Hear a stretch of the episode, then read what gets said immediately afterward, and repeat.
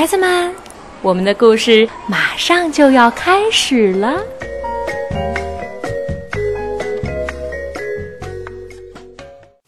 小朋友们，晚上好！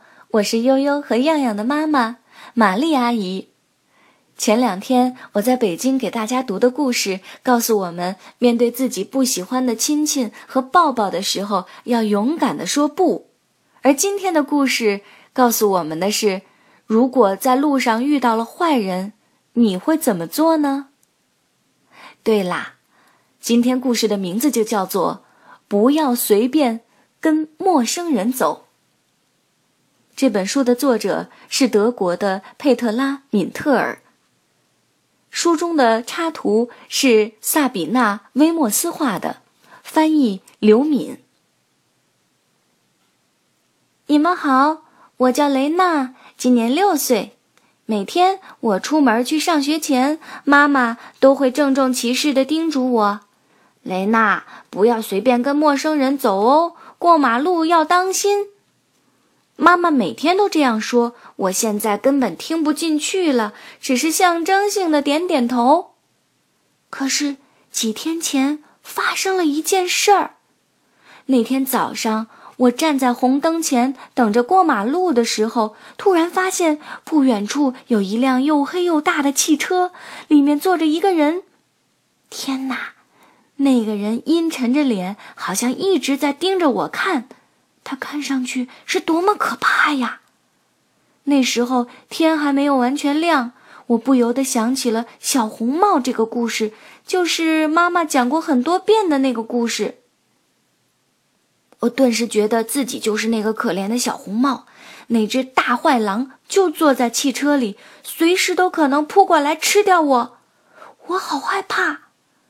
绿灯总算亮了，我飞快地冲进了学校。说实话。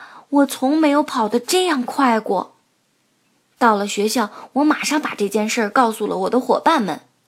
露莎肯定地说：“那个人一定是个坏人。我妈妈常常告诉我要小心这样的人。”珍妮和艾莎也觉得露莎说的很对。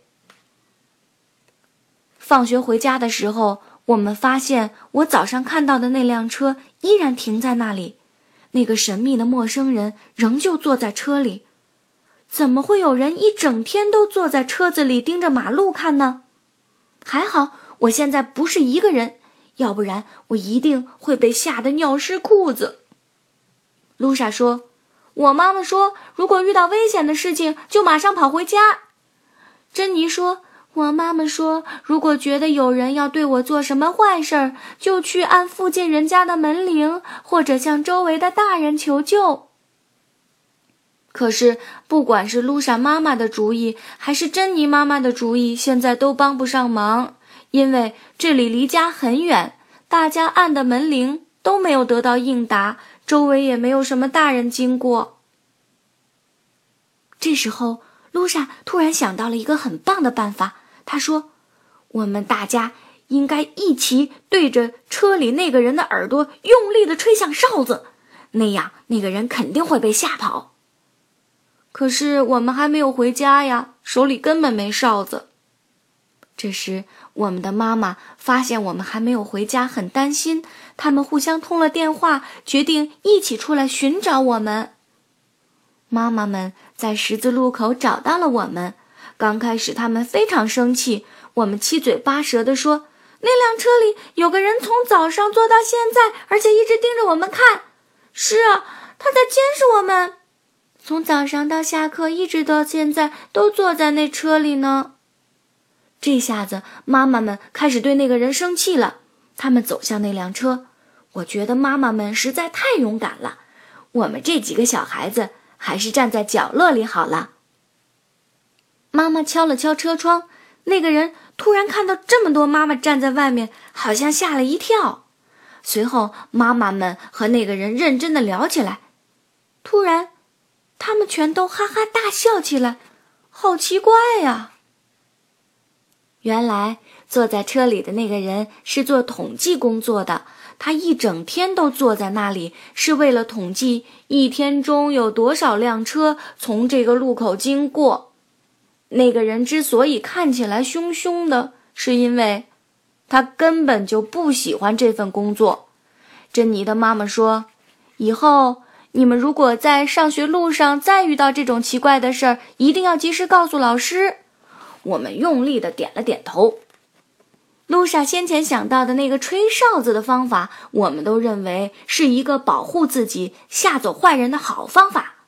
现在我们去上学的时候，每个人的脖子上都会挂一个哨子。如果真的有陌生人想对我们做什么坏事儿，我们就会对着他的耳朵用力的吹响哨子。好了，小朋友们，再问大家一遍：如果在路上遇到了坏人，你？会怎么做呢？我们今天的故事就到这儿结束了。希望每个小朋友都记住，一定不要随便跟陌生人走。我是玛丽阿姨，谢谢你们的收听，大家晚安。